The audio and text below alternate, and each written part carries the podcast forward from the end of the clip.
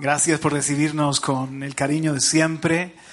Eh, estamos muy, muy felices de, compartir esta fiesta con vosotros. La verdad es que es una gran honra y eh, queremos mandar, eh, mandaros a cada uno un abrazo de vuestros hermanos en, en España, de vuestros hermanos en, en Bolivia también y estamos siempre conectados, estamos siempre disfrutando de lo que Dios está haciendo aquí. Y yo también quiero orar con temor y temblor. Nos paramos en, este púlpito y no podemos hacer nada sin la gracia de Dios, sin la ayuda del Espíritu Santo. Así que eh, busque un momentito ahí Mateo capítulo 11, que vamos a arrancar en, en esa porción, en Mateo capítulo 11, antes de orar.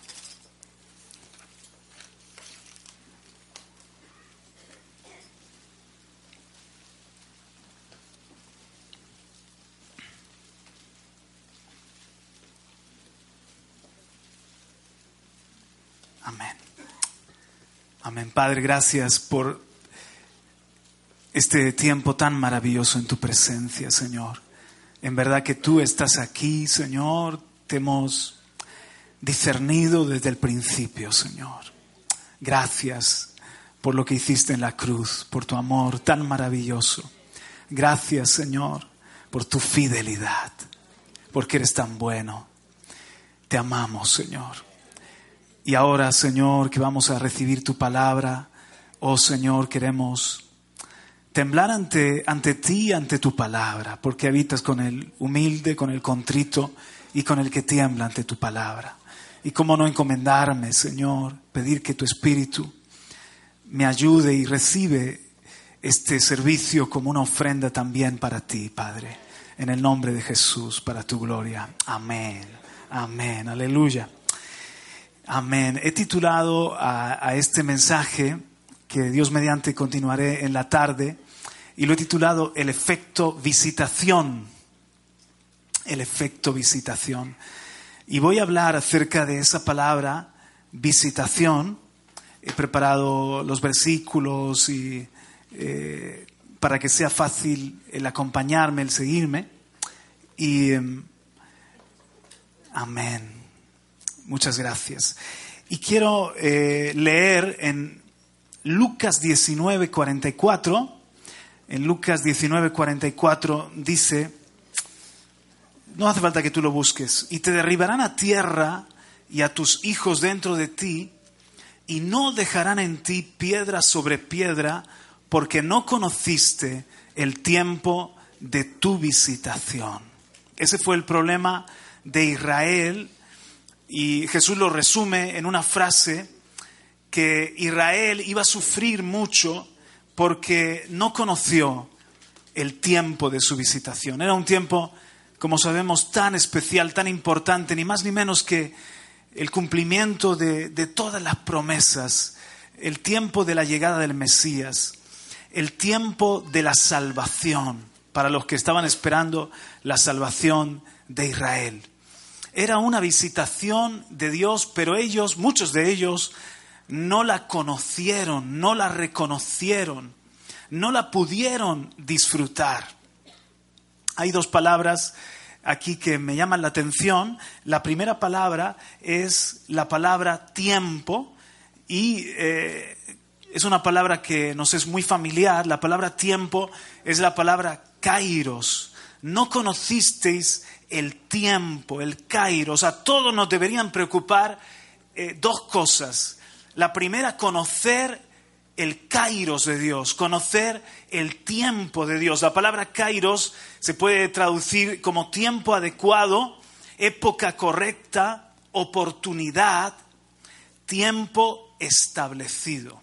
Y el mismo Señor Jesús dijo algo en Lucas 12:56, hipócritas, porque ellos sabían reconocer los cambios meteorológicos, pero les dice, hipócritas, ¿sabéis examinar el, el aspecto de la tierra y del cielo? Entonces, ¿por qué no examináis este tiempo presente. ¿Por qué no conocéis? Y la palabra allí de nuevo, tiempo, es la palabra kairos. ¿Por qué no podéis examinar y comprender que estamos en un tiempo de Dios, en un tiempo profetizado por Dios, en un tiempo oportuno, que estáis viviendo un kairos. Ellos no, no, lo, no lo, había un velo en sus corazones, en sus ojos, y no lo podían conocer, quizás tenían otras expectativas.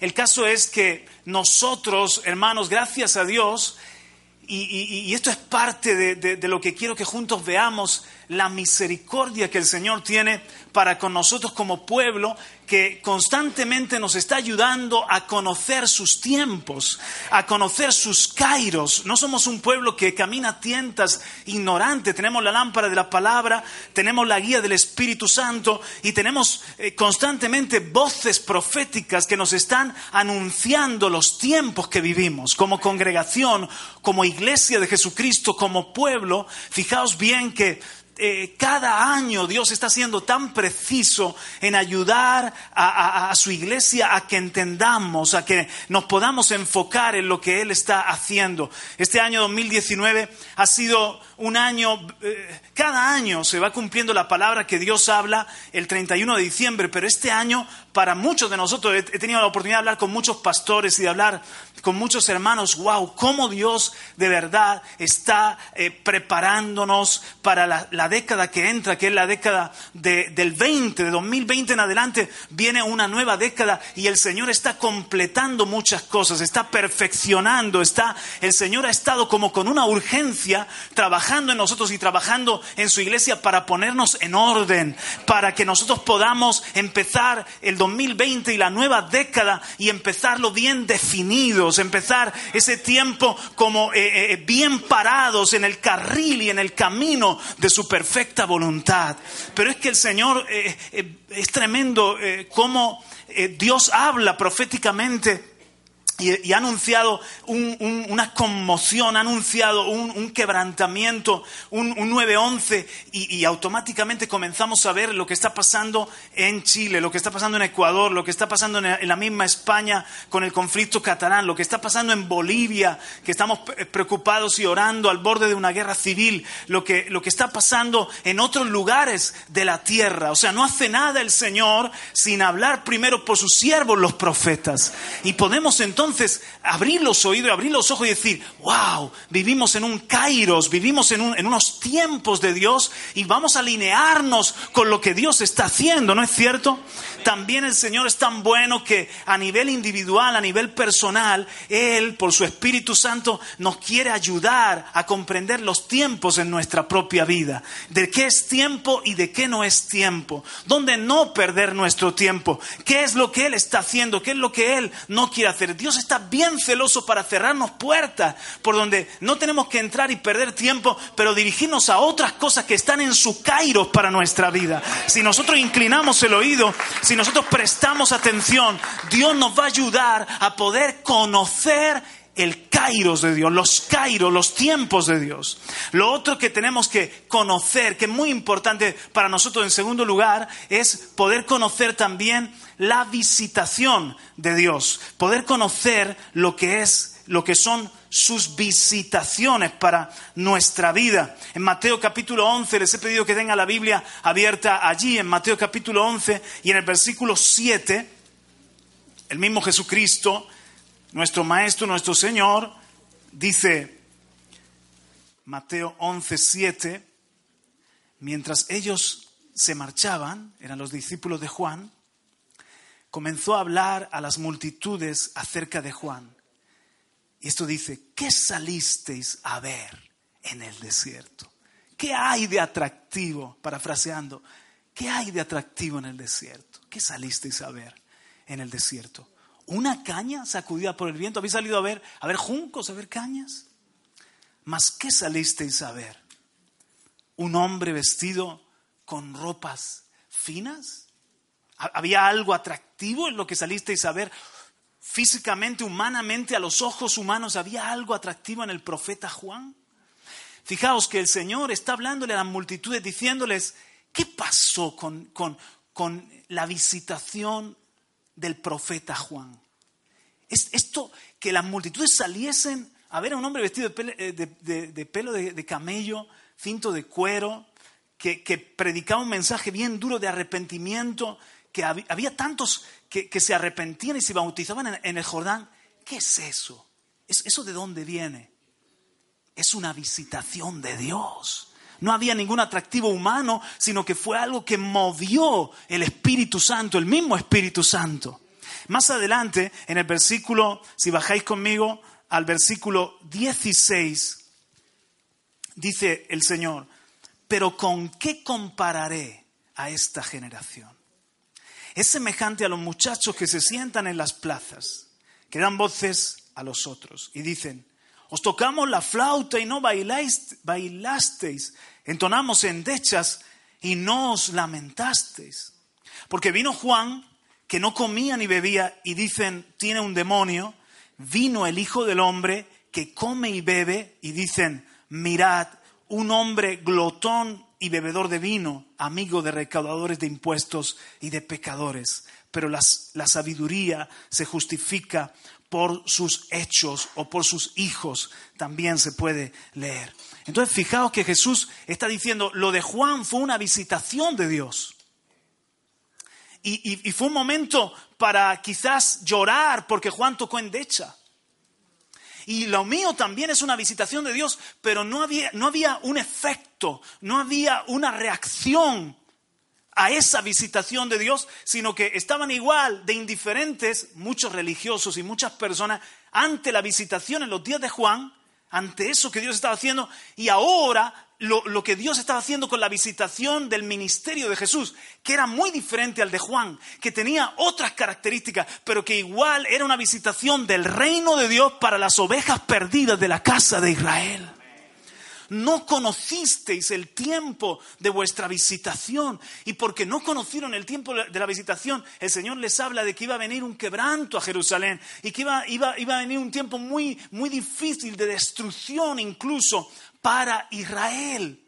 Entonces, eh, eh, esto para nosotros tiene que ser una prioridad, el conocer el tiempo, diga conmigo, conocer el tiempo, conocer el kairos, conocer la visitación de Dios para nuestras propias vidas, lo que el Señor nos trae, lo que el Señor está haciendo. Ahora, yo sé que hay muchos de nosotros que tenemos algún problema con la palabra visitación. Yo, yo mismo como predicador, he hablado muchas veces de que Dios no es un Dios de visitas, en el sentido de que Dios no anda de vez en cuando dejándose ver, como echándonos una visita, como un amigo que visita a otro, sino que Dios es un Dios que habita con nosotros. Dios es un Dios que está de una manera perenne con su iglesia, con su pueblo. Yo mismo he hablado de que, de que no estemos tanto esperando, esperando que algo pase como el movimiento de, las aguas allí en, en, Bethesda, que algo se, se mueva ¿eh? y, y esperando esa visitación y mañana y mañana y nunca en mañana a esa visitación, pero nos estamos perdiendo el hoy. Dios está hoy, Dios está moviendo hoy, Dios no está estancado hoy. Él está haciendo algo cada día, Él está con nosotros cada día. Aleluya. Ahora, eso no está en contradicción, avanzamos, eso no está en contradicción con que Dios es un Dios de visitación. Y esto de la visitación es un término bíblico. Y Dios habita y Dios visita. Muchas veces nosotros es como que, o, esto o lo otro, somos excluyentes, ¿no? Y, y Dios es un Dios de multiforme gracia. Miren, la palabra visitación en el Nuevo Testamento es la palabra episcopeo. Y la palabra episcopeo es ser visitado como parte de un cuidado ser visitado o supervisado para proveer cuidado y alivio. De aquí viene la palabra episcopos, que es pastor u obispo. Dios es pastor y parte importante de sus cuidados es que Él nos visita a ver cómo estamos y Él nos provee cuidados. Mientras yo preparaba el mensaje, lo, lo asimilaba de esta manera, por ejemplo, con nuestro pastor que es apóstol para nosotros de, las iglesias de los pies del rey, que es el pastor Radames. Él siempre está. lo tenemos en, presente con la predicación, lo tenemos presente, eh, eh, nos llega la palabra y nos estamos alimentando. Yo tengo una consulta y, le llamo y sabemos que Él está ejerciendo esa paternidad para nosotros. Nos sentimos cuidados. Pero es innegable que aunque tenemos siempre a, nuestro pastor, a nuestra pastora, y, somos parte de lo que Dios está haciendo aquí, pero es innegable que cuando Él nos visita por España es un tiempo de visitación. Es un tiempo, ahora lo, Dios mediante lo vamos a tener en diciembre. Y entonces, Dios mismo nos está visitando a través de nuestro pastor que nos está visitando. Y esta fiesta para nosotros, aunque Dios siempre está, pero son momentos especiales, es un tiempo de visitación. Y, trazando un paralelismo con el, matrimonio, yo siempre estoy con mi esposa, eh, habitamos juntos, pero eh, es indudable que en el matrimonio también hay momentos especiales que se abren, que son, que son tiernos, que son, que, son de respiro, que son una bendición. Porque mi mujer me acompañe, por ejemplo, para estar estos días aquí y salir un poco de la presión del ministerio, es, es un regalo del cielo, es una visitación. Pero fíjense la palabra que usa en el Nuevo Testamento que tiene que ver con cuidado. Es que la misma palabra también visitación en el Antiguo Testamento en hebreo en muchas versiones bíblicas se traduce visita como cuidar. Dios se acerca y visita, quiere decir que Dios cuida, que Dios ve cómo está, sobrevé, supervisa. Entonces, es bíblico hablar de esto, de la visitación. Yo quiero que veamos algunos ejemplos en la palabra de Dios, ejemplos que eh, no, hace falta que lo busque, lo vamos a, estar viéndolo, eh, pero por ejemplo, el éxodo, la liberación, fue un tiempo de visitación. Así lo dice, por ejemplo, en Éxodo 3, 16, 17. Ve y reúne a los ancianos de Israel y diles, el Señor, el Dios de vuestros padres, el Dios de Abraham, de Isaac y de Jacob, se me ha aparecido diciendo, ciertamente os he visitado y he visto lo que se os ha hecho en Egipto. Es como el pastor que va a ver el estado de su pueblo y dice, a ver, ¿cómo está mi pueblo? ¿Cómo están sufriendo? ¿Cómo están clamando? ¿Qué les han hecho? Entonces dice, he visto lo que os ha hecho en Egipto y he dicho, os sacaré de la aflicción de Egipto. Era el tiempo de la liberación. Más abajo podemos ver también eh, cuando habla en Éxodo 4:31, y el pueblo creyó. Y al oír que el Señor había visitado a los hijos de Israel y había visto su aflicción, se postraron y adoraron. Ahora, Dios siempre está con su pueblo, Dios es fiel. uno de sus nombres hebreos es Shama, el Dios presente. Y para nosotros es Emmanuel, Dios con nosotros. Pero este era un momento de cumplir profecías de que el mismo José lo sabía. Miren, José dijo, eh, hizo jurar José a los hijos de Israel diciendo, Dios ciertamente os visitará y haréis llevar de aquí mis huesos. José sabía que muchos años después estuvieron más, de 400 años en Egipto. Muchos años después, iba Dios a visitar a su pueblo y a sacarlo de Egipto. Y cuando eso suceda, cuando llegue esa visitación, no me dejen aquí, aunque estén los huesos, me sacan para allá. Porque yo quiero ser parte de una visitación de Dios. Aleluya. Ahora, también cuando hay una visitación se cumple lo que está profetizado. Miren, mis hermanos, por ejemplo, en el caso de Sara visitó Jehová a Sara como había prometido, como había dicho. E hizo Jehová con Sara como había hablado. Y Sara concibió y dio a Abraham un hijo en su vejez en el tiempo que Dios le había dicho. Tiempo de cumplimiento de promesas, visitación, tiempo para que la estéril dé a luz. Aleluya. ¿Y, qué me dicen de Ana? Dice en 1 Samuel 2.21, y visitó Jehová a Ana y ella concibió y dio a luz tres hijos y dos hijas. Y el joven Samuel crecía delante de Jehová. Estas mujeres fueron visitadas por el Señor y pudieron ser mamás. ¡Qué alegría! También tenemos otro ejemplo con la naturaleza. Es cuando dice, por ejemplo, en el Salmo 65, 9 y 10, visitas la tierra y la riega. La palabra allí en hebreo, visitas es también, se puede leer, cuidas la tierra. Dios cuida la tierra, visita la tierra y la riegas. Ah, miren qué precioso. En gran manera la enriquece con el río de Dios lleno de aguas. Preparas el grano de ellos cuando así la dispones. Haces que se empapen sus surcos. Haces descender sus canales. La ablandas con lluvias. Bendices sus renuevos.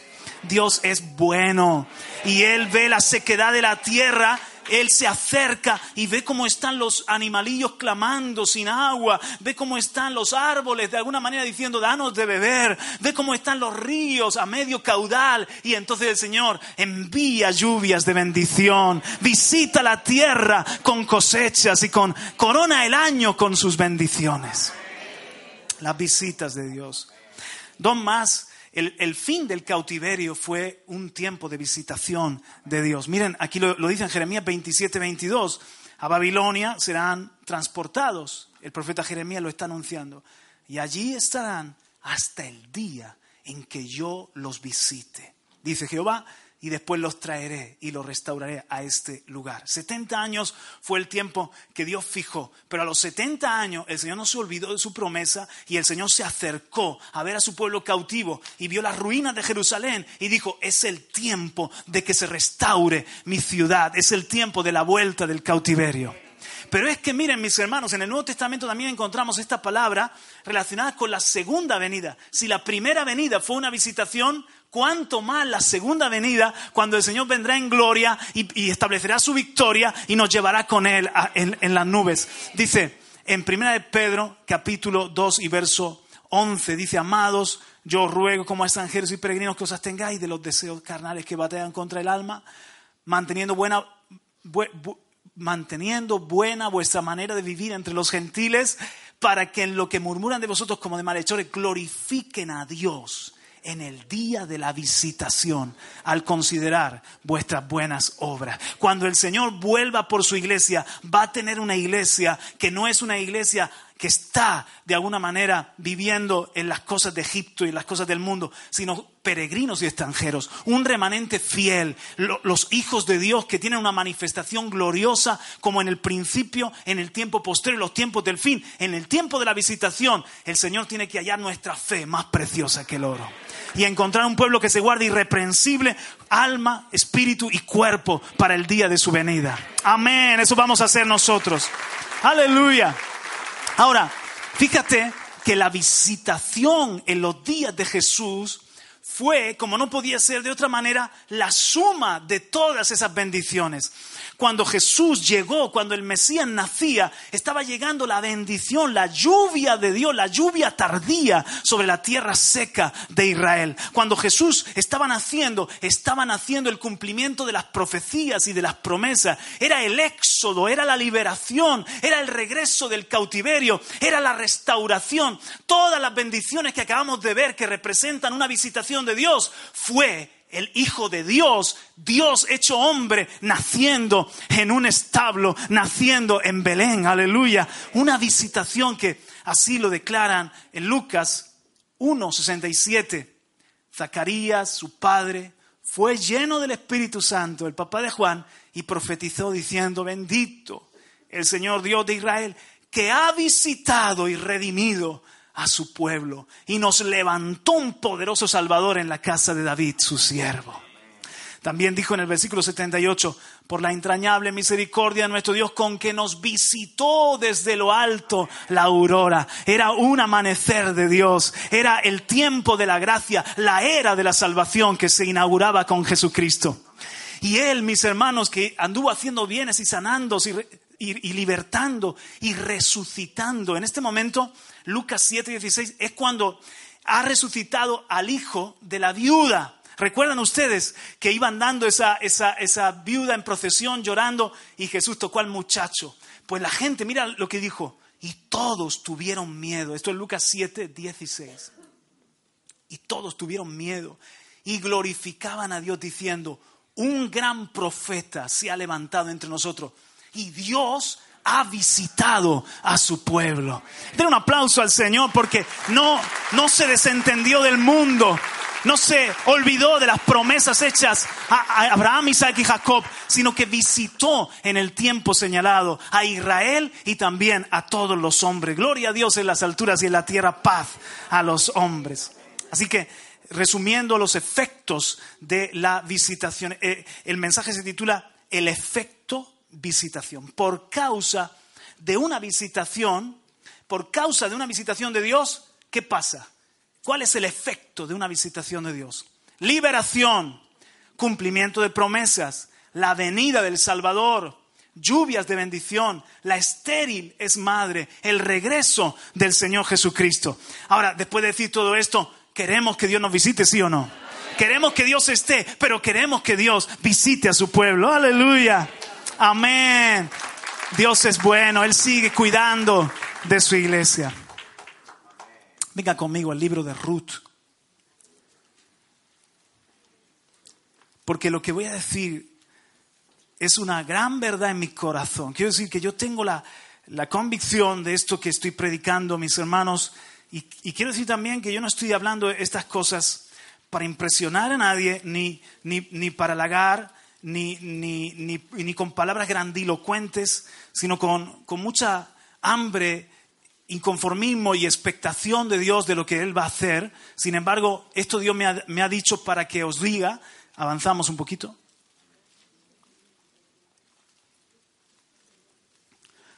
Ruth capítulo 1,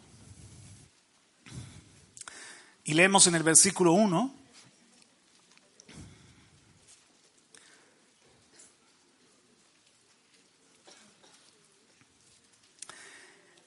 Ruth, ¿lo habéis encontrado, mis hermanos? Hay dos libros que se esconden, uno es Joel y otro es Ruth. Son tímidos, pero luego tienen una gran bendición. Aconteció que en los días en que gobernaban los jueces, ¿en qué días? Estos días no había rey en Israel, cada uno hacía lo que bien le parecía. Las mayores barbaridades fueron en estos días. Entonces hubo hambre en el país. Y un hombre de Belén de Judá fue a residir en los campos de Moab con su mujer y sus dos hijos. Aquel hombre se llamaba Elimelech y su mujer se llamaba Noemí. Los nombres de sus dos hijos eran Malón y Kelión, efrateos de Belén de Judá. Y llegaron a los campos de Moab y allí se quedaron. Y murió Elimelech, marido de Noemí, y quedó ella con sus dos hijos. Y ellos se casaron con mujeres moabitas, el nombre de una era Orfa y el nombre de la otra Ruth, y habitaron allí unos diez años. Murieron también los dos Malón y Kelión, y la mujer quedó privada de sus dos hijos y de su marido. Entonces se levantó con sus nueras para regresar de la tierra de Moab, porque ella había oído en la tierra de Moab que el Señor había visitado a su pueblo dándole pan o dándole alimento. Salió pues del lugar donde estaba y sus dos nueras con ella y se pusieron en camino para volver a la tierra de Judá me llama la atención que en estos días en los que hay tanto desorden, tanta maldad, en los días de los jueces, sin embargo Dios no se olvidaba de su pueblo y el Señor visitó, su misericordia se manifiesta y ve que en la tierra de Judá hay una, ha habido una hambruna pero se acerca como pastor y de acuerdo a su soberanía y a sus tiempos fijados y a su plan perfecto, Dios dice es el tiempo de bendición para Belén, casa de pan para Judá, para toda esta, esta zona, y voy a regar la tierra y voy a darle buenas cosechas y voy, a, y voy a tener misericordia en medio de estos tiempos de los jueces y de estos tiempos de apostasía. Y estaba, lógicamente se había movido gente porque cuando hay crisis, hay hambre, eh, muchos tienen que salir de sus lugares, de su confort, de, su casa, buscarse la vida. Así había pasado con Noemí, con su, marido, sus hijos, pero ella estando allí sumamente eh, quebrantada, enlutada, había perdido ni más ni menos que a, a Elimelech, su marido, a sus dos hijos también, solo le quedaban dos yernas y ni eso porque les dice vayan con sus mamás, que puedo yo ofrecerles? Pero escuchó que había en Judá una visitación de Dios, que Dios se había acordado de su pueblo, había tenido misericordia y les había visitado dándoles pan, les había visitado con abundancia de alimento. Entonces dice Noemí, ¿qué hago yo aquí? Yo tengo que ir de nuevo a mi tierra porque hay una visitación de Dios y yo puedo beneficiarme de ella.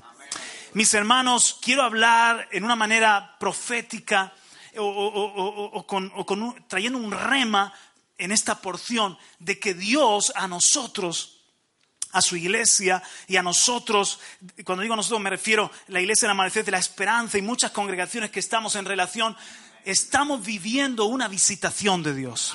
Estamos viviendo una visitación de Dios. Estamos viviendo desde hace años una visitación de Dios. Dios ha visitado a su pueblo con pan. Dios ha visitado a su pueblo con alimento que no nos falta en la mesa. Él es bueno y Él es fiel. Y Él ha estado dándonos tanta palabra, palabra tan buena. Nosotros que estamos conectados con lo que Dios está haciendo aquí, mis hermanos, ustedes están bajo una visitación de Dios. Ustedes están bajo una visitación de Dios. ¿Cuánta palabra de nuestro pastor, palabra profética, como estábamos hablando hace un momento, pero palabra de, enseñanza, de, la vida del reino, de los principios del orden, de los principios del gobierno, de, de, todo lo que es la vida del reino, la vida en Dios, más todo lo que el Señor ha estado hablando en estos años. Estamos en un kairos de Dios. Estamos en los días del fin, en los días de la restauración de todas las cosas. Y como parte de ese mover de Dios, de restauración de todas las cosas, Dios está restaurando la gloria de su reino. Dios está restaurando los principios del cielo en la tierra. Dios está sacándonos de la religiosidad. El, Señor está enviando ayer en, la enseñanza de, de, de Bimade de la mañana, Dios nos hablaba nos enseñaba de que todo lo hace con su palabra, que el instrumento es su palabra. Siempre que el Señor va a hacer algo, por delante va su palabra. Su, palabra prepara el camino, su palabra crea, su palabra da luz, su palabra imparte. ¿Por qué el Señor nos ha estado hablando tanto? ¿Para mantener la iglesia simplemente que la gente venga activa? ¿Para qué nos ha estado hablando tanto? ¿Para engordarnos? ¿Para qué nos ha estado hablando tanto? ¿Para llenarnos aquí la cabeza de información? No, sino que Dios está creando vida. Dios, Dios, Dios está su camino, su corazón, su voluntad. Dios está restaurando la gloria de la iglesia del principio en los tiempos del fin, porque Él va a recibir una iglesia gloriosa, sin mancha y sin arruga. Y la gloria postrera tiene que ser mayor que la primera. Él está enderezando lo torcido, Él está bajando lo alto y subiendo lo bajo. ¿Por qué? Porque Él tiene que prepararse un pueblo bien dispuesto. Porque Él está preparando el camino para la venida del Señor, mis hermanos. Estamos en, los, eh, el fin del fin, dice nuestro pastor, en el principio del fin. Y vemos los dolores de parto y vemos todo lo que está pasando en el mundo. ¿Y qué nos está diciendo todo el rato Señor? Erguío, vuestra redención se acerca. Ya no es tiempo de dormir, ya no es tiempo de jugar, ya no es tiempo de doble ánimo, es tiempo de ser definidos, de ser la iglesia de Jesucristo, de ser el pueblo de Dios. Y entonces su palabra, su palabra viene para, para, para sanarnos de actitudes peligrosas. Su palabra viene en, los días de la fiesta de agosto, hablándonos, eh, Señor, a través del pastor Piccolo, de, lo que es la vida de Dios. Hablándonos con, con el siervo eh, eh, Jorge Mata acerca de poder cerrar los ciclos, de completar, de cerrar los ciclos. Hablándonos ahora con el pastor Rafi, y, durante este año de correr la carrera bien, de, de, de, saber lo que son las lesiones. ¿Cuántas, hermanos, Dios no está hablando una palabra filosófica que está por ahí arriba, que tú dices, pues bueno, sino que Dios nos está sanando. No, no, Dios nos está alineando con su voluntad. Dios, Dios es bueno, nos está enseñando. Hay pan en la mesa. Dios ha visitado a su pueblo con alimento. Y podría seguir hablando de la, palabra de los pastores que, pasan por este púlpito, el resto de los ancianos. No, no falta el, buen alimento de nuestro Dios, hermanos. Ahora, hay una realidad y tenemos que ser conscientes de, de, que esto va a ser una tónica en los tiempos del fin. El, la visitación produce movimiento. La visitación produce movimiento. Hay gente que va a estar moviéndose de lugares donde no hay pan, donde no hay comida, o donde no hay comida saludable que de verdad alimenta el espíritu y, nos llena de Cristo y nos sacia. Y las personas van a estar acercándose allí donde hay visitación, allí donde hay pan. Y nosotros tenemos que entender que, eso es así, que, por ejemplo, yo soy padre de cuatro hijos y velo por mis hijos. Y, quiero que mis hijos estén donde hay una visitación de Dios. Porque el mundo está tan terrible, el mundo está tan podrido todo, y la corriente del mundo es tan fuerte que o estamos bajo las alas del Altísimo, donde hay presencia de Dios, donde hay una visitación de Dios, o nuestros hijos entonces se, los arrastra la, corriente. Entonces, nosotros, por ejemplo, recibimos papás que dicen, mira, yo podía seguir en tal iglesia, pero mis hijos adolescentes se están perdiendo, se están yendo al mundo. Porque no hay palabra de Dios, no hay, no hay presencia de Dios, no hay profundidad. ¿Y qué es lo que pasa? Que, que, yo tengo que buscar dónde hay pan. Yo tengo que buscar dónde hay una visitación de Dios. Yo tengo que, que velar de mi propia casa. Y vamos a, y vamos a ver a muchas personas, como dice la, palabra, que, eh, en los posteriores días el Señor pondrá hambre, pero no hambre de pan, sino de escuchar la palabra de Dios. Y correrán de aquí para allá buscando dónde está la palabra de Dios. Hay un pastor que, leí un libro hace poco, habla de, es una iglesia que ha crecido, es una iglesia saludable, y entonces eh, a veces se sienta un pastor con él y le dice, oye, ¿sabes qué? Que estoy muy enfadado contigo porque hay gente de mi iglesia que se ha ido a tu congregación. Hay movimientos que son de la carne, pero este pastor es, es muy honesto y muy directo y le dice, dime una cosa, tu gente que se ha ido de tu congregación, ¿es gente mala, es gente rebelde, es gente de verdad problemática, que va buscando su agenda, su ministerio, etcétera? No, no, no son ese tipo de, no son ese perfil de personas. Ok. Entonces, no tienes que estar aquí de alguna manera acusándome a mí como si yo te robara la oveja. Entiende que las personas están buscando pan. Y las personas están buscando presencia de Dios. Por el contrario, te puedo ayudar en algo para que en tu púlpito haya buen pan. Te puedo ayudar para que haya presencia de Dios. Para que no se vayan las personas porque están bajo una visitación de Dios. Entonces, Ruth y Noemí no se quedaron eh, muriéndose de hambre en Moab, sino que sabían que en su tierra, en, su reino, había una visitación de Dios de misericordia, de alimento, de abundancia y de pan, y fueron para allá. Y por cuanto fueron y se metieron en una visitación de Dios, Dios cambió la historia de estas dos mujeres. Y muchas vidas van a ser transformadas, su historia va a ser cambiada porque se van a meter en la visitación de Dios. Aleluya. Amén. Ahora, el mayor efecto de una visitación, y no sé si esto es, no quiero que, que te pierdas, causa y efecto. Una visitación tiene unos efectos y los acabamos de ver. Ayúdenme. Ayúdenme. Cuando hay una visitación hay liberación,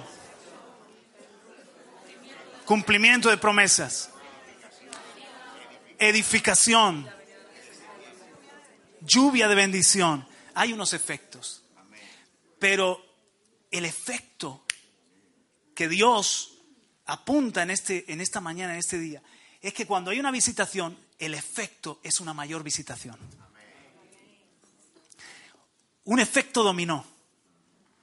Un efecto amplificador cuando Dios trae una visitación y se acoge debidamente esa visitación, se produce un efecto de una visitación mayor no se, no se ahoga. Cuando hay una visitación y esa visitación se estanca, se asfixia, se ahoga, eso es triste, eso es que la gloria de Dios se ha, de alguna manera eh, eh, obstruido, no se ha dado la gloria a Dios, el hombre ha puesto la mano, eh, eso, es que hay de alguna manera un, un contristar al Espíritu Santo, pero normalmente cuando hay una visitación de Dios y uno se mete en esa visitación, lo que sucede es que tú te conviertes en parte de una visitación. Día conmigo, yo estoy bajo una visitación y Dios me convierte en una visitación. Ahora se lo quiero demostrar en la palabra con tres ejemplos. La primera es la visitación del Mesías. La visitación del Mesías. Cuando el Señor visitó a Elizabeth hizo que la, ancianita se quedase embarazada. Cuando Dios visitó a María, Y miren que siempre de nuevo, primero viene la palabra. Y cuando la palabra se cree, entonces hay concepción. Fíjense, mis hermanos, Zacarías recibe la, visitación del ángel, recibe la palabra y la, pone en cuestionamiento y se queda mudo los nueve meses. No pudo disfrutar, alabar a Dios, hablar con su esposa Elizabeth de, lo maravilloso del acontecimiento. El Señor le tapó la boca como diciendo, no me estropees con tu incredulidad lo que estoy haciendo no me aborte mi propósito, ahora calladito nueve meses y después abriré la boca para profetizar y para alabar a Dios y para decir que en verdad el Señor es bueno y para siempre es su misericordia. es muy importante cuando hay una visitación que seamos como niños. Cuando hay una visitación que creamos lo que Dios habla, que lo abracemos. María, esa jovencita, esa, esa muchachita, ella lo creyó, creyó la palabra del ángel y en ese momento quedó embarazada del santo de los santos. Pero es que en el caso que hemos puesto de Noemí y Ruth, cuando ellas van a, Belén y se meten en la visitación de Dios, unos capítulos después vemos que Noemí tiene un bebé en los brazos, que Ruth ha concebido. Siempre que hay visitación hay vida. Siempre que hay visitación hay nacimientos. Siempre que hay visitación hay fruto. ¿Se dan cuenta, mis hermanos? Hay cosas que están para nacer. No he, cogido peso, hermano, estoy embarazado de... Estoy embarazado de cosas nuevas para esta nueva década. Hermanos, Dios nos está hablando cosas que son demasiado gloriosas y, y Dios no habla por hablar, sino que su palabra es semilla, su palabra es vida, su palabra engendra, su palabra es fruto. No solamente su palabra viene para darnos luz, abrirnos el entendimiento para que podamos ver el reino de Dios, sino que el Señor quiere que, nosotros, que el reino de Dios pueda nacer, que el reino de Dios se pueda multiplicar en nosotros. Una visitación trajo multiplicación. Nació Juan, nació Bet, nació Isaac, nació Samuel, nació Jesús. Por ejemplo, les he dicho antes y lo creo, que esta semana que estoy con vosotros, que estamos Vanessa y yo y Pascual y María con vosotros, para nosotros es un tiempo de visitación. Es como un paréntesis que estamos cerca de nuestro pastor, que estamos en, una casa madre para nosotros y que, estamos, me toca dar, pero yo más que doy siempre, los que estamos aquí, repetimos esto, pero no es mentira, más que dar recibimos.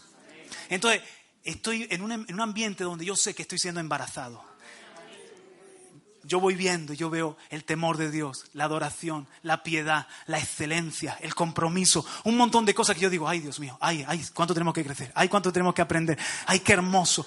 Y me siento como la reina de Sabá cuando visitó a Salomón, ay Dios mío, los siervos, qué hermoso, mira, mira, mira. Esto agrada a Dios.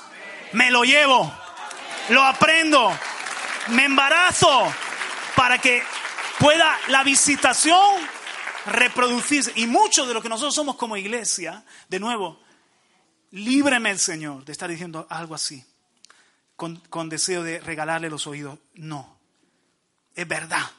Mucho de lo que nosotros somos como iglesia es lo que se ha sembrado aquí y, y hemos dado a luz y vamos a seguir dando a luz. Y como nosotros, muchos otros. Por eso, y aquí donde le pongo balance, al que más se le da más se le demanda. La demanda para ustedes fuertes.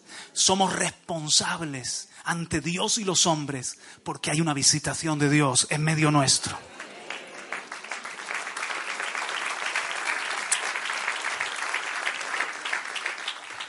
La visitación del reino. ¿A qué me refiero con la visitación del reino?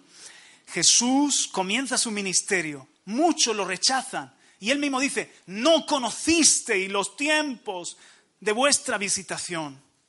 Muchos lo, rechazan y lo, llevan a la tortura y a la muerte.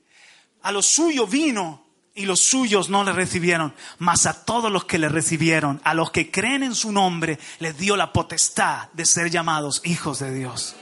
Entonces, muchos le rechazaron, pero otros se, se convirtieron en hijos de la visitación, hijos del reino. Entonces, ¿qué pasó? Jesús fue lluvia, Jesús fue cumplimiento de promesas. Jesús fue salvación. Jesús fue una, manifestación de libertad, de sanidad. Jesús fue un, romper las cadenas y sacar del cautiverio. Todo eso fue su ministerio. ¿Esa visitación cuando Él muere y resucita se acaba? No, el efecto de la visitación fue una visitación mayor.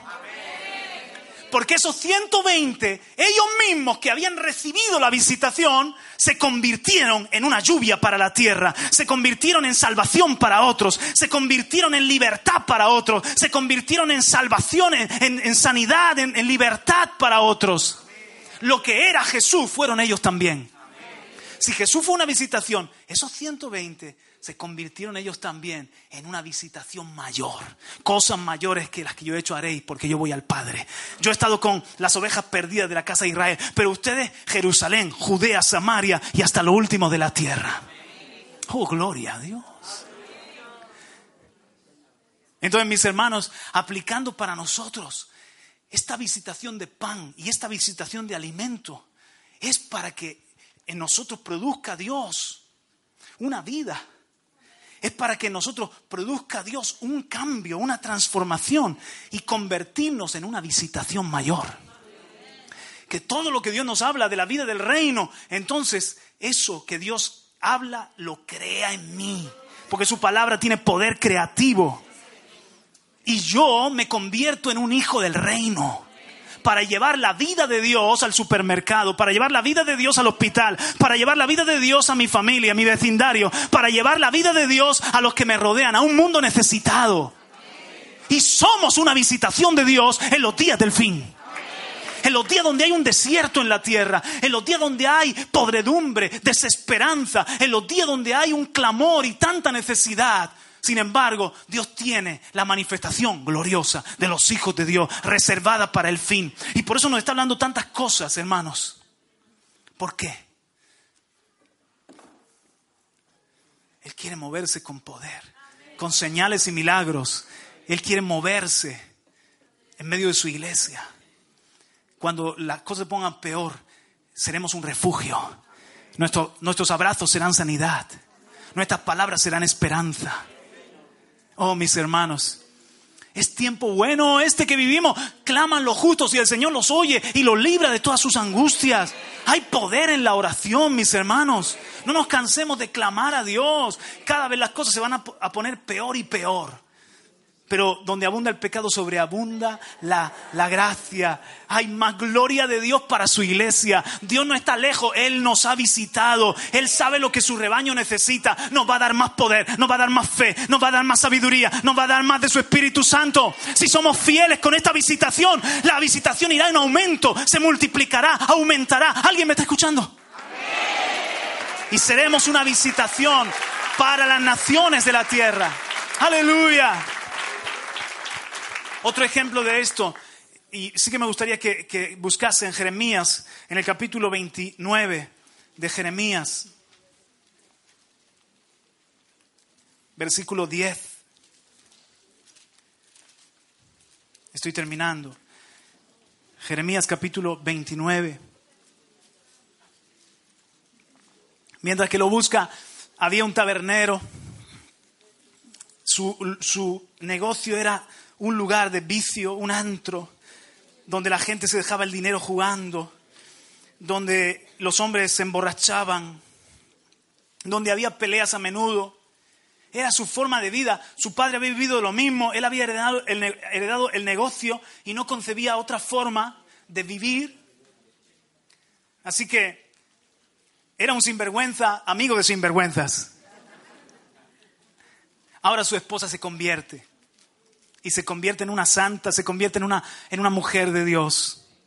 Comienzan las luchas en casa.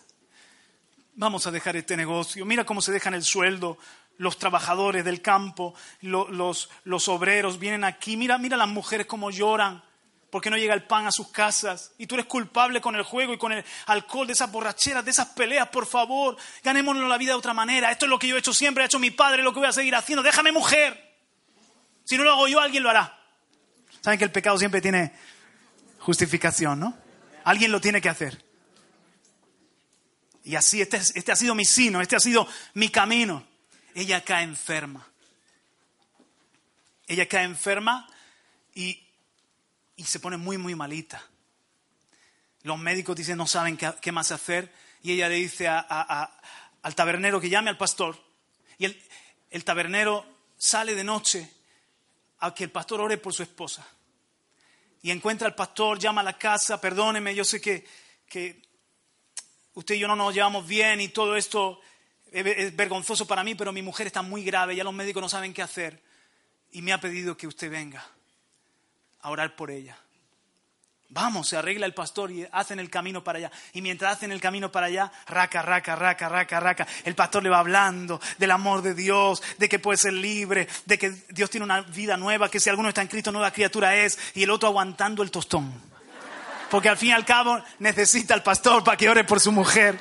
Quién sabe si se muere la parienta y, por lo menos que... Y ahí, ahí, ahí, ahí. Y llega el pastor y, entra en el cuarto y él se queda afuera, no quiere, se queda afuera y el pastor comienza a hablarle del cielo y a hablarle del amor de Dios y a, levantar su fe de que Dios puede sanarla y a orar por ella y comienzan a cantar un cántico y ahí está el hombre. Y todo lo que es su dureza y todo lo que es su orgullo empieza a desmoronarse por la presencia de Dios. Y el hombre no puede soportarlo más y comienza a llorar y llorar, a llorar y a reconocer que él también necesita al Salvador. Así que él se arrodilla y, y está oyendo los cantos y todo y Jesús sálvame, Jesús ten misericordia de mí cuando terminan de cantar, oyen unos pasos. Un martillo, pum, pum, pum, pum, pum. Se ha vuelto loco mi, mi marido. Pastor, vaya a ver qué pasa. Y el pastor sale. ¿Qué le pasa, tabernero? ¿Qué le pasa? Y el tabernero está con la cara demudada, con lágrimas en los ojos, diciéndole, mire, pastor, cuando usted me está allí, yo acepté a Jesucristo. Y yo sé que ahora usted se va. Y yo quiero que Jesús se quede. Así que he roto el cartel de, la taberna, de que aquí se vende alcohol. Ya mi casa no es una, una taberna, porque yo quiero esta visitación de Dios, porque yo quiero que Jesús se quede conmigo. Aleluya. ¿Sabes una cosa? Es verdad que a los suyos vienen y los suyos no lo recibieron que no conocieron el tiempo de la visitación muchos religiosos y, muchas personas ciegas que se sentían que, que, ya tenían todo, que ya eran hijos de Abraham, pero a los enfermos, a los pobres, a los pecadores, a los publicanos, a las prostitutas, a ellos Dios les visitó. Y se, y se, arrepintieron y se bautizaron. Dios tiene mucho pueblo por salvar todavía, mis hermanos. No desmayemos, no necesitamos. El mundo está cada vez más duro, más difícil, pero yo te quiero anunciar que la gente está probando de todo para encontrar su felicidad y para encontrar su identidad. Y van a ver que nada, nada se lo da. Pero cuando vean la visitación de Dios en ti y que en medio de las pruebas y las tribulaciones tú tienes gozo, tú tienes vida, tú tienes paz, tú tienes esperanza, tú tienes una morada en el cielo, ellos van a decir qué, es lo que tú tienes. Y quizás muchos no te oigan, pero otros te van a oír. El que menos te esperas te va, te va a oír. Déjame decirte, prostitutas van a oír. Déjame decirte, personas en, adicciones te van a oír. Déjame decirte, Dios, Dios tiene almas para ganar aún en, la homosexualidad, en el mundo ese de, que han probado intentando encontrar identidad ahí. Dios, yo siento que Dios tiene una cosecha de personas que van a volver, ya están volviendo mucho y van a volver a Cristo Jesús. Aleluya. Amén. Y van a romper con el pecado. Van a doblar su rodilla. En Jeremías 29, verso 10, dice, pues así dice el Señor, cuando se le hayan cumplido a Babilonia 70 años, yo os visitaré y cumpliré mi buena palabra. Sabes, en la Reina Valera es, despertaré mi buena palabra de haceros volver a este lugar. ¿Te das cuenta? O sea, lo profetizó Jeremías y esa palabra parece que allí quedó, en el olvido. Pero la palabra estaba allí como una semilla sembrada, esperando el tiempo de la visitación. Porque se tiene que juntar la semilla con la lluvia. Y entonces estaba allí la palabra sembrada. Y, Dios, Dios fijó que la visita era 70 años después. 70 años después, Dios despertó la palabra y dijo, es la hora de volver del cautiverio. Daniel, es la hora de clamar. Despierten los, el remanente, despierten los edificadores. Zorobabel, Josué, Ageo, Zacarías. Esdras, Nehemías, despierte el resto del pueblo porque ha llegado el tiempo de esta palabra. Y Dios, Dios en la visitación despertó la promesa y despertó al remanente. ¿Te das cuenta cómo la visitación se hizo un efecto, se multiplicó? Muchos no, no se movieron, no quisieron pagar el precio, pero hubo sí un remanente que despertó la palabra, despertó su conciencia y despertaron ellos. Y fueron, fue un mover de Dios. Estamos en un mover de Dios, mis hermanos. La palabra no está dormida. Las promesas no se tardan. La, la, palabra Dios la está despertando en nuestro espíritu para que nosotros podamos despertarnos con ella y obedecerla y ser ese remanente restaurador. Dios quizás no lo va a hacer en mucho porque también está escrito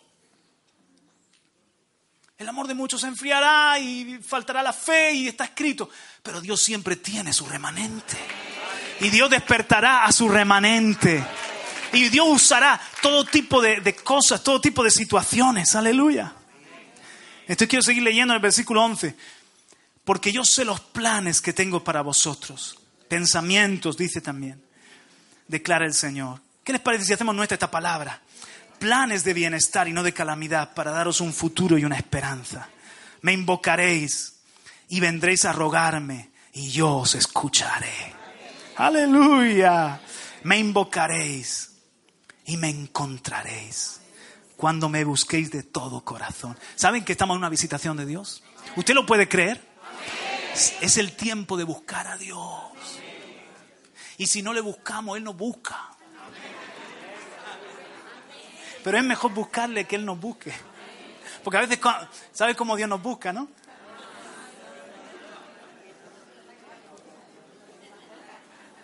Nuestros asideros, nuestros apoyaderos, allí donde nosotros nos refugiamos, el Señor destruye para que te centres. A veces radical, nuestro Padre, pero porque el propósito es grande.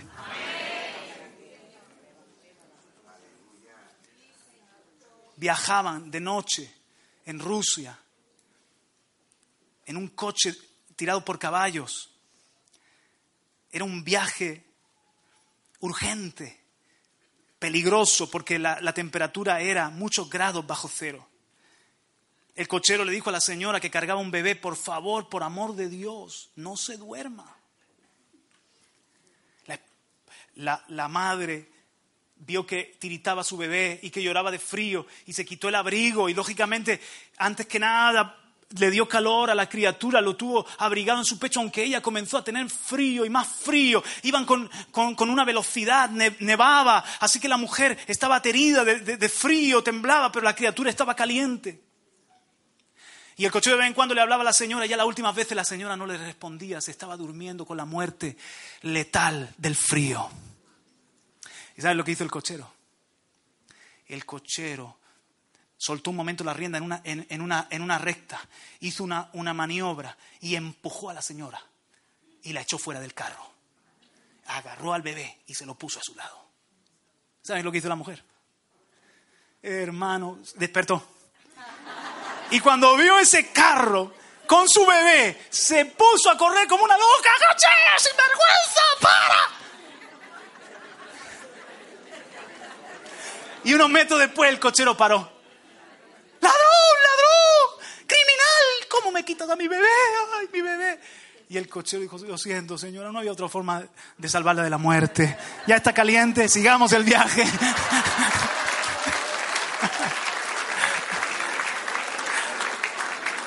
A veces Dios te pega el empujón y te echa del carro. A veces Dios que ve que te estás enfriando, que ve que te estás durmiendo, que ve que te estás muriendo, aunque los justos no morirán, pero que ve que, estás ahí en, en ese letargo, el Señor dice, ¿sabes qué? Antes, antes le meto en tribulación, pero que despierte. Porque miren, volviendo a Noemí y a Ruth, qué situación, perder a su marido, perder a sus dos esposos, póngase en el lugar de esa, de esa mujer Noemí, que su nombre era placentera, y dijo, no me llames Noemí, llámame Mara, porque Dios me ha amargado. Pero el Señor dice, te estoy amargando hoy, te restauraré mañana. Tengo planes contigo, tengo planes con Ruth. Aleluya. Él es bueno. Él sabe lo que está haciendo. Gloria a Dios. Aleluya. Yo sé los planes que tengo para vosotros. Es tiempo de buscar a Dios y de hallarlo. Versículo 14, me dejaré hallar de vosotros, declara el Señor, y restauraré vuestro bienestar. Y os reuniré de todas las naciones y de todos los lugares a donde os expulsé, declara el Señor, y os traeré de nuevo al lugar de donde os envié al destierro. Mis hermanos, el tiempo se ha ido, pero quiero terminar diciéndote esto. Si avanzamos un, poquito más, la, historia de Dios se sigue escribiendo por una visitación, por visitaciones de Dios. Ni, ni, Noemí, ni mucho menos una moabita como Ruth, eran parte de la historia, eran parte del plan. Pero cuando ellas se metieron en la visitación, se metieron en el propósito, se metieron en la historia de Dios. Oh, mi hermano, mi hermana, somos parte. ¿Lo, cree usted que Dios nos está visitando con pan? y que Dios tiene mucho más para hacer con nosotros. Somos parte de una visitación. Métete en este río. Quiero, quiero terminar con este ánimo, estas palabras.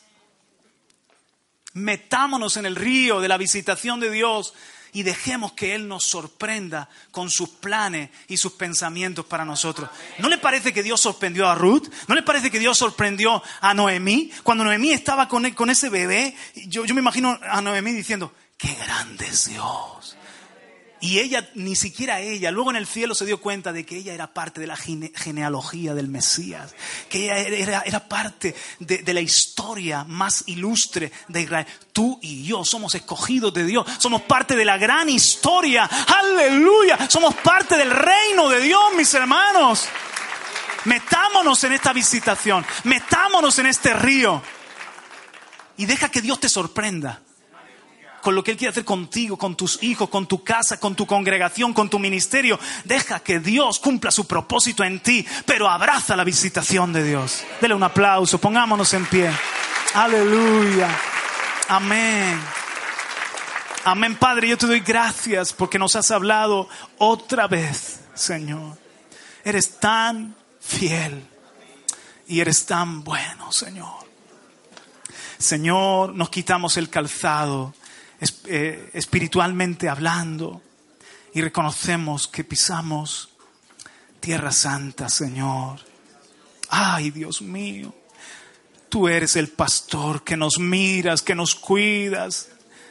Ahora entiendo la oración que hacían los antiguos, que decían, acuérdate de la vid que tu mano ha plantado y visítanos cuídanos. Señor,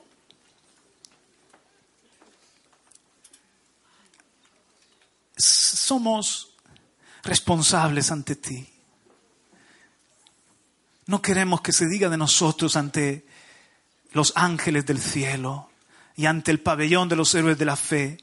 Esa generación no conoció su kairos y su visitación. No, Señor nos sentimos muy honrados, nos sentimos muy favorecidos de que tú nos estás visitando, Señor, desde hace años y de todo lo que tú has prometido que vas a hacer. Despierta tu palabra, despierta tus promesas, despierta tu pueblo, despierta el espíritu del remanente, despierta, Señor, nuestra fe, aleluya, nuestra alabanza, despierta, Señor, el poder de tu espíritu. No es que esté dormido en muchos, pero en otros sí. No nos conformamos, queremos más, Señor. Queremos ser parte de esa visitación mayor. Señor, ponga la mano en el corazón, vamos a aprender un canto que es una muy buena oración en este día. Y así terminamos. Matemos nuestras manos al cielo, implorando al Señor que tenga de nosotros misericordia. Señor, te damos gracias, muchas gracias. Gracias por traernos, por estar en tu presencia, por estos 36 años que tú nos has completado nuestro, en nuestra peregrinación como ministerio. Gracias. Gracias por este culto, gracias por la oportunidad de adorarte con nuestros hermanos y gracias por esta palabra oportuna, profética, Señor. Muchas gracias. Señor Dios, guárdanos de insensibilidad, guárdanos del pecado de Israel, de ver tu palabra como el cántico de un trovador.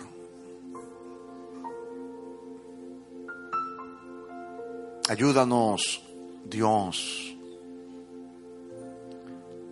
a vivir de cada palabra que sale de tu boca, a depender de tu palabra, necesidad, a necesitar tu palabra.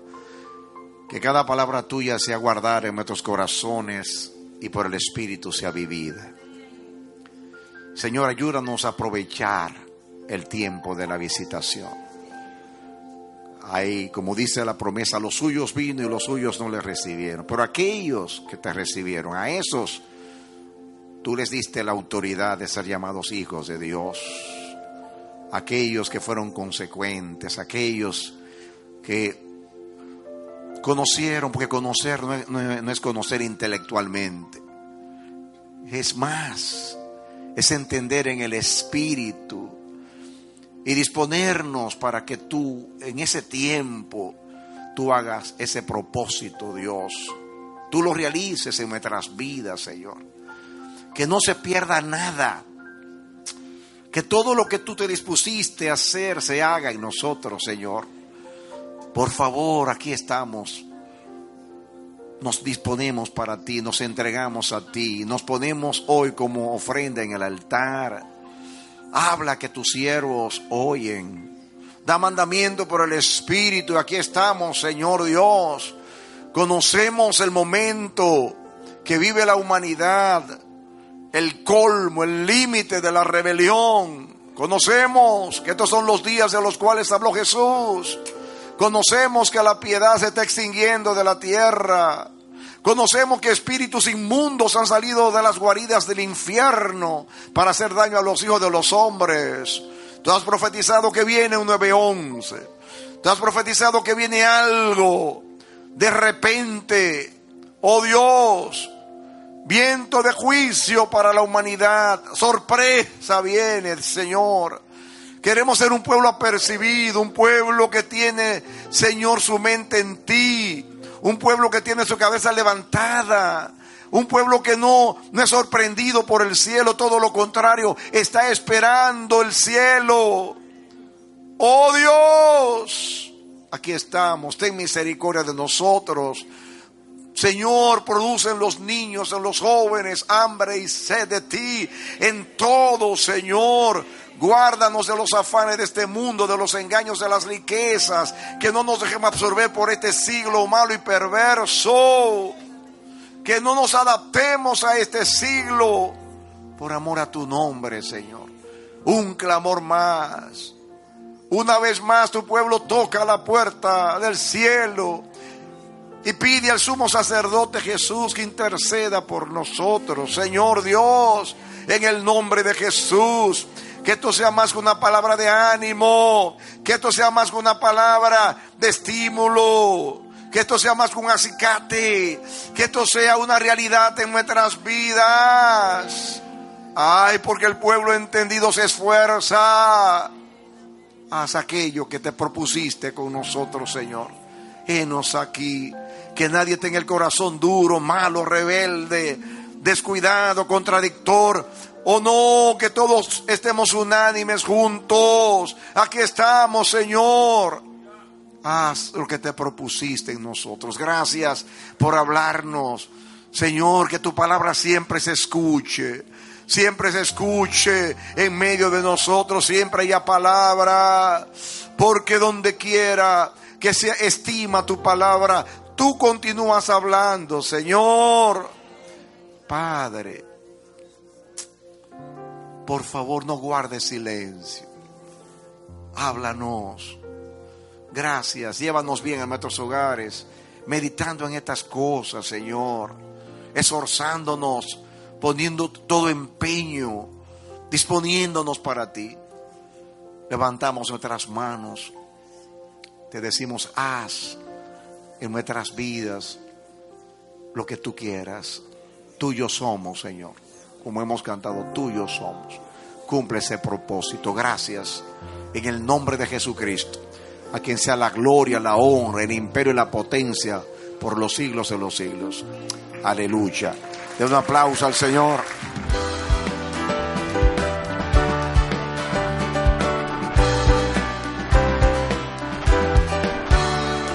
Ha sido su programa Voz de Restauración.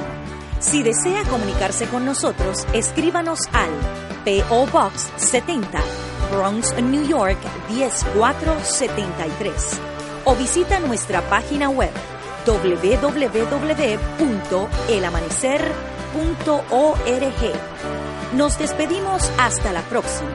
Que Dios te bendiga.